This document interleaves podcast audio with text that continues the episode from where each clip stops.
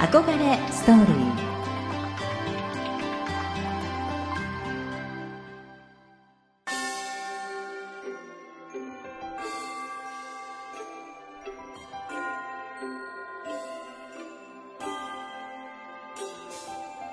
憧れを原動力に女性はもっと輝ける憧れられることで女性はもっと飛躍できる自立して活躍する女性たち憧れニスト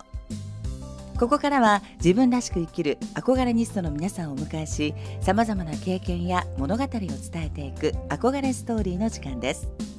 今週来週は憧れニストゼロ期アロマテラピーヒーリングサロンラテールオーナーの桜井理美さんをお迎えしてお話を伺っていきます桜井さんよろしくお願いいたしますよろしくお願いします。ははじめじましてめまして。はい、あのとても綺麗な薄いパープルそうですね、うんラベンダー色ラベンにダー色挑戦してみました。いやーとってもお似合いでありがとうござね素います敵なブラウスをお召しになって今日はスタジオにお越しいただきました、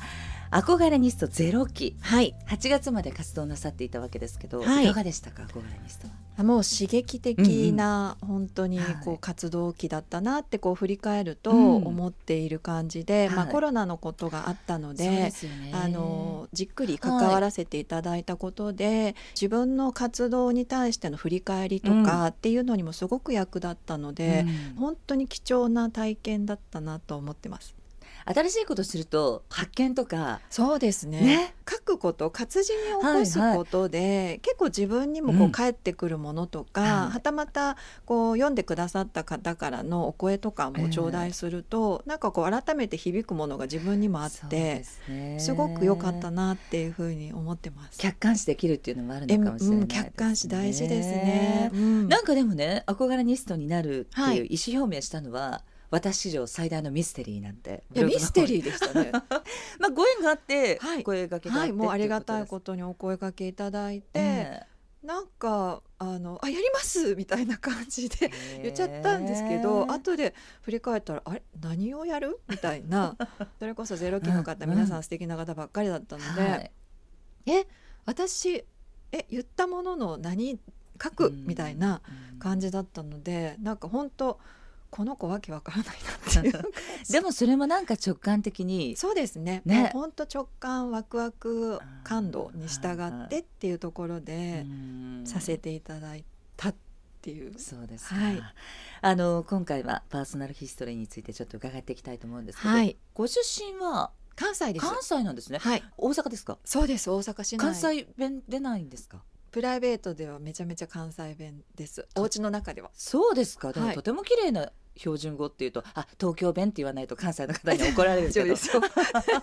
いや関西人そこうるさいでうすそかううら、ね。るさい、うるさいって言ったらあれでいすやけど。いやいや、本当です。子供の時かうんら結構テレビっ子で私周りは当然関西に住んでるので、うん関西弁だった人たちがいるにもかかわらずはい一、人標準語を喋ってる子供だったんですよ。うん珍しいですね。そうなんですよ、ねえなんか「え私は」みたいな感じで言って て母親も呆れた感じでこの子ったらっていう感じだったんですけどでも、それはもしかすると、小さい頃からの夢がなんか影響してるわけですか。あそうなんです、うんやっぱテレビに出る人はいはい。とうんか喋、る人うんにすごく憧れがあったんですよ。へえはい、なの、でなんだろう標準語みたいなうんのが自分の中でスタンダードってこチャンネルが合ってたというか思らしたんですね。はいじゃあ、小さい頃の夢はアナウンサーとかですう、か。はいアナウンサーだっ。たんですけ憧れど、てうんうんあのやっぱりそこは高嶺の花だなってなんか子供なりに思っていたので、うんう身近なところのエレベーターガールを実践してちょっとままごとでやってたりとかっっていうのはやってましたなぜだか。じゃあなんかやっぱりなんだろうホスピタリティもそうかもしれないし、はい人のまあやっぱこうスポットライト浴びるじゃないけどちょっと人に注目される、浴びてる風だけど、うん支える側みたいな確かに黒子側が好きなのかもしれないです。そうですか、はい、でまあ短大を卒業なさって、はい一般企業に就職をする、はい、なんかすぐに寿退社をえ、うん、めちゃめちゃ感じの悪い新入社員気がついたらあれもう結婚、みたいな、はい、 はいすごい就職難の時期だったんですよね。はいでも見事に落ちまくりまして、うんまあ、心折れることボキボキっていう感じでちょっと一時体も病んだんですよね、へえなんか急性胃炎みたいになっちゃってあでもまあ言ってもしゃあないなと思ったら、うんまあ、本当に家の近くにたまたま上場してる会社の支店があっあて、うまん あ、ネームバリューだけはそこそこちゃんとあっ て家の近くに。めちゃめちゃ家の近くで、そう それでたまたまそこ面接行ったら、まあ、支店長の方が、まあ、とっても気さくな方で、はい。あの勤めてほしいんだけど長く勤めてくれることが条件なんだけどどうだろうって言われ、調子よく「はい頑張ります」って言って、 で一年はい、1年足らず で、足らずでね、寿大社はにない、さいました。はい、で結婚後は、はいご主人が経営なさっているはい会社のはい運営に、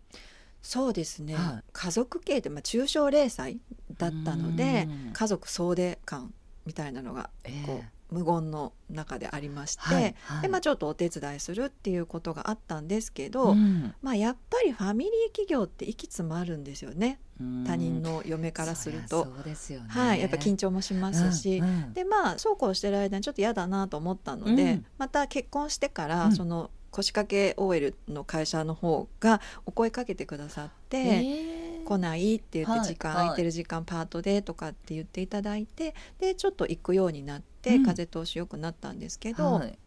まあそれでもやっぱり家業のことはちょっとずつ気になったりとかちょっとずつお手伝いしたりとか煙たく思う方もいるんですよね社員の方が同族がたくさんいるそうと。ですよねはい、ね血縁関係じゃない方からすると、ね、そうなんですよやっぱりポストトが危ういというか,、はいはい、なんかそういう視線も感じながら、うんこう出しゃばりすぎずでも出るみたい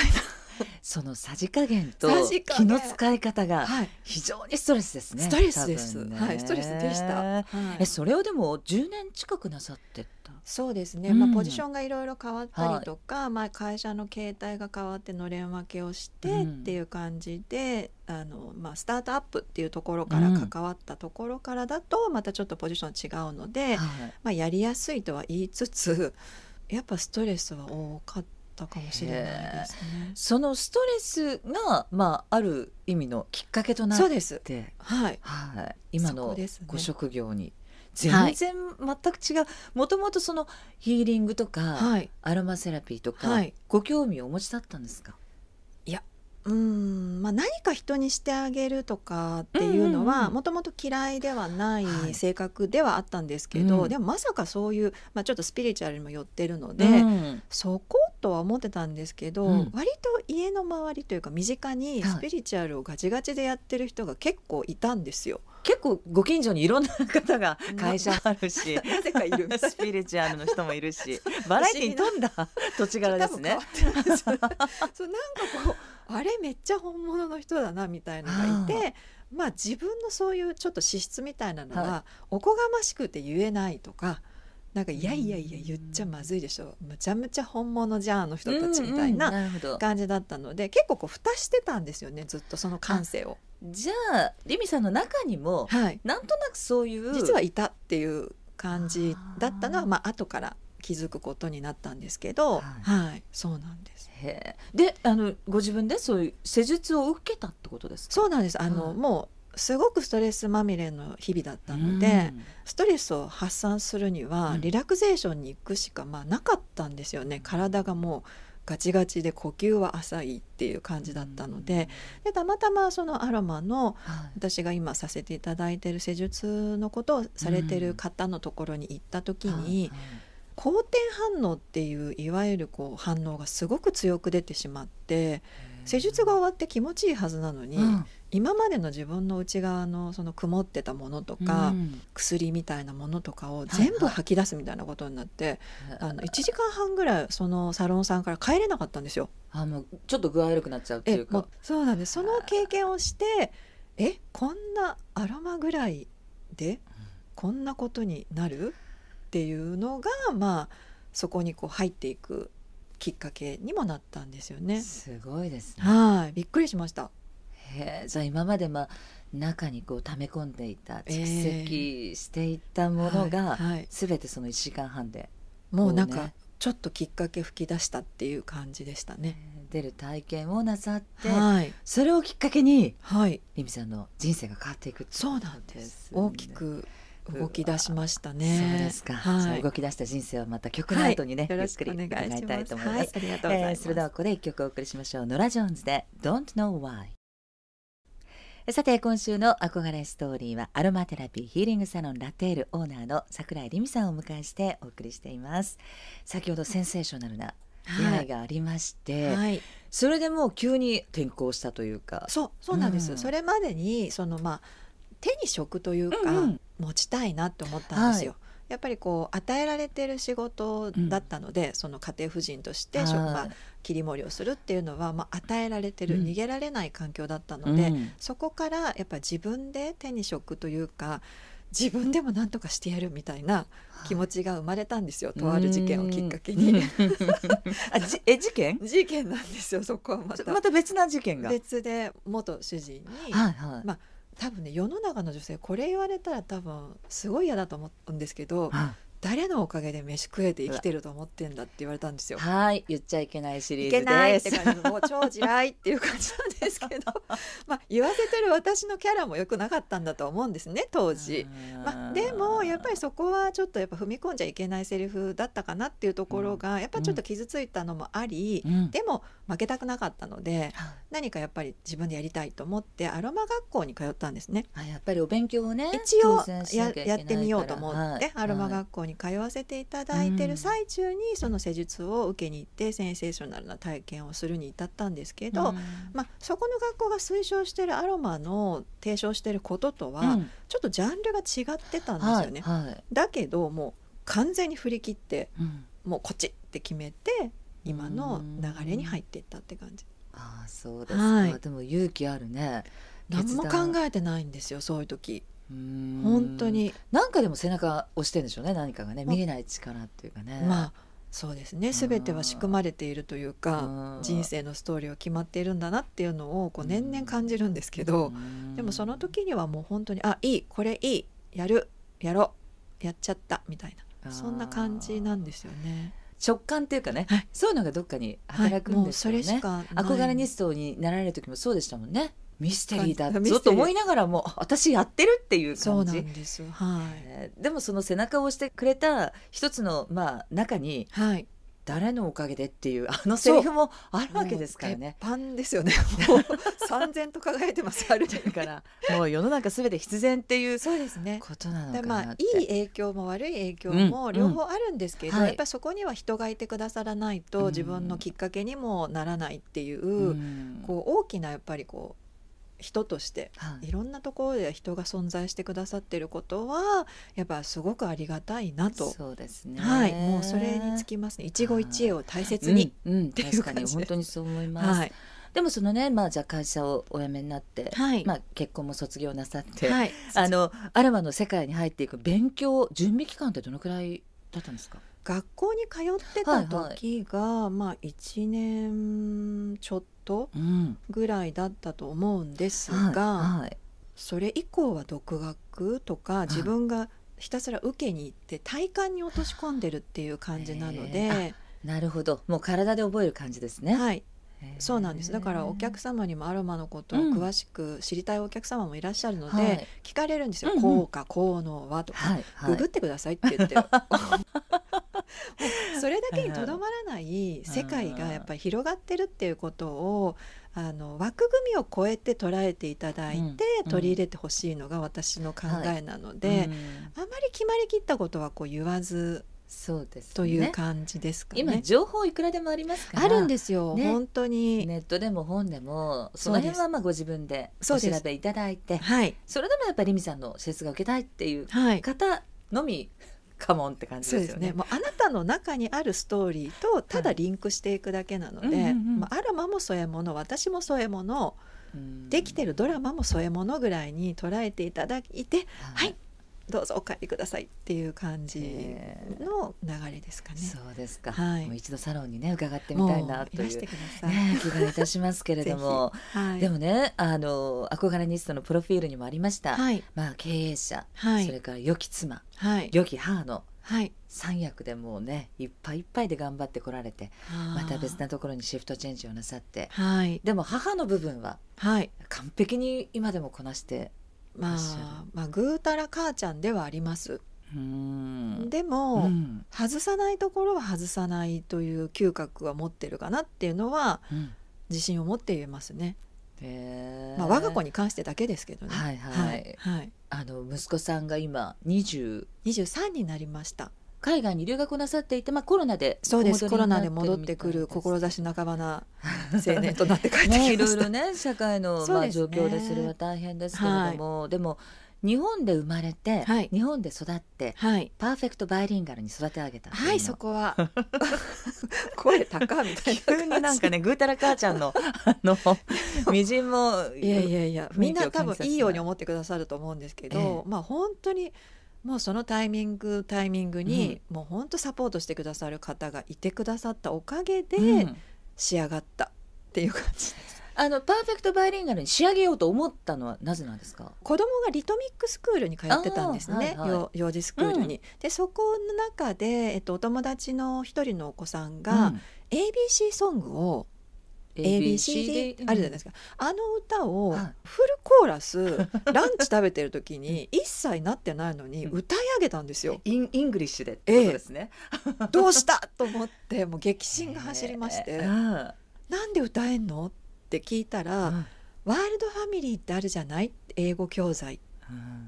うんミッキーちゃんのやつ、はいはいありましたあ。れの無料サンプル CD を聴かせて歌えるようになったの、えそ れってなってすぐ取り寄せましてすごい。はいへえ。なんかその教材仕込みなんです最初は。そうなんですか。はい、今日はあそうなのディズニーの教材を売るための番組ではございませんけれども。じゃないんですけどえそうなんですそこから入ってってもう染み込むように家の中に環境を作りまして、えっはい。ていうところからへえ始まったんです。レミさんはそうねパーフェクトなバイリンガルではいらっしゃらないっていうふうにめちゃめちゃ喋れませんなのになのにでも私はもうパーフェクトよっていうようなふりをなさってたってことですよねえ。あの幸いなことに子どもの時うんに小学館イングリッシュスクールっていうのに通わされてた時期がありまして はい全然ハイカラじゃないんで すけどそこは がいどうもこうもあのフォニックスの発音をすごくやらせる、あーのじゃあスクールだったんですねわ。かった発音がいいんですね。とりあえずエセ発音だけはなんとかなってたらしくそれなんかすんごいこうネイティブに聞こえる感で聞すよこね。える感なんです当時英語はのうんうん世代の私からすると。はいはいうんそれでその感覚をちょっと覚えていたので、うんうんまあ、センテンスを聞き込んで、はいそのようになりきってうん、話をあそうですか仕掛けていくっていうことをしてました。へえでも見事に育て上げられましたなんとか皆んさんのお力添えがあったおかいげやー素晴らでしいですね本当そこは恵まれてました。あはい、のでもブログの中にね、はい母親業が一番の転職ではい、本質だっていう言葉はいがありましたけれども、でもそういうリミさんが専業主婦じゃなくて自立して活躍をなさってるわけですよね。そうですうねんだからまあ何がいいかっていうのはうんうん未知数だなって本そう当でにすね私に限らず、本当思うんですけど、うんでもまあ共通してるのはどなたかのお役に立てればうん私は本望みたいな感じのスタンス、スはやっぱありますかね。そうですか、はいやっぱりご自分のお母様の影響っていうのも大きいやいんですか全然違うと思います。あそうなんですね、はい、母はもう本当バリバリ働く人だったので、バリキャリでいらっしゃったっバていうね、リキャリでした。うんうんはい。なので、まあ結構放置プレイな感じでした私は。あじゃあ放任で好きなようにしなさい。。好きなようにしなさいって否定はしません。素敵じゃないいっていう言葉をもらってましたけど、へーまあでも自由度は高かったんですけど、やっぱその代わり。あのお家にいるお母さんみたいうんうなん手厚いことはちょっとしてもらいにくかったので、はいなので自分は子育てはこう関わるんだったらしっかり関わろうみたいなへー感じで手抜きはしなかったっていう感じですかそうね。ですか、はい、でもこうやって大人になって、まあ、あのご自分もお母様になって、はい、実はご自分のお母さんが憧れニストというか、そうですねうん結果好ましくない人だなって思ってたんですけど、うんうんでもやっぱなんかチャーミングなんですよねはあ存在が、大きいですねそれはねそうですね大人になればなるほどチャーミングな人ってえもう消え失せて生きてましたので、半分 以上なのでやっぱチャーミングに女性として生きるって、やっぱすごい最大のこう目標にしても、なんか死ぬまでに達成できればいいかなぐらい大きなことかなって私の中でちょっと思うようになれたんですよね母を見てうてんなんかお父様もねすごくお母様を愛してらっしゃるもうなんかジェラシーでしたねある意味娘としてですねだから母にはだからそこの部分では勝てないってなんか敗北感すら思ってました。そうなんですね。はいへえ親子の関係っていうのはいろいろねねえあなんのかそれぞれ皆さん違うとは思そううんでですすけれねども振り返ったらあ母には勝てないって思いました。うーうんん息子さんは今あの一生懸命頑張ってらっしゃるお母はい様をご覧になって何かおっしゃってますか、そうですね、うんよく笑ってるのではい「母ちゃんよく笑うね」えーうん、よく笑うようになったねっていうのはなんかすごくありがたい言葉を日々かけてもらってますあね。そうですか、はいお母様の笑顔っていうのがねやっぱ息子さんにとっても、そうですね大切なパワーの源になってるのかもしれないでまあすね、あまあ安心かもしれないですね、うんそこが。そうですねう、んやっぱりなんかあのいつもニコニコ笑ってそうですっていねるなんかまあ作り笑い全力でやってた時代を知ってるからこそ逆にねそれを分かってるからこそっていうことそもあうるのでかもしすれないねですねうん、そこを知ってるから、うんまあ本当に母ちゃんが好きなようにやればいいんじゃないとかはいはいっていう感じでこう全て受け入れてくれてるかへらえですね。ねラジオの前にもおそらく、まあ、子育てをしながら、そうですねね、活躍なさって、る女性もたくさんいらっしゃると思うので、うん本当私だけではなくいろんな働き方をね、うんうんこう試しながらはい、やってらっしゃる素敵な方は本当たくさんいると思うんですようねんだからもっとこう声上げて発信してもらっていい世の中になってきたので、うんいろんなお話聞けると嬉しいなとは思います。そうですね、憧れニストのブログの方に、はいえーリミさんのそんなお話がそうで一す番ね一少番しね、はい、そうもう本当にあの一個ずつ記事を読むと一つ一つがなんていうのかな癒しっていうかセラピーっていうか、えーありがとうござ気いますづきがあるとても素敵なブログなのありでがとうございまぜすひ皆さんもチェッはクをいしてぜみてひくだお時さい。間あれば見てみてくださいはい、えー来週は、えー八幡山にありますアロマテラピーヒーリングサロンラテールについてはい詳しくお話を伺ってまいりたいと思います、はいよろしくお願いしよろくおま願いすします憧れストーリー今週は憧れニストゼロ期アロマテラピーヒーリングサロンラテールオーナーの桜井理美さんをお迎えしましたどうもありがとうごあざいりまがしたとうございました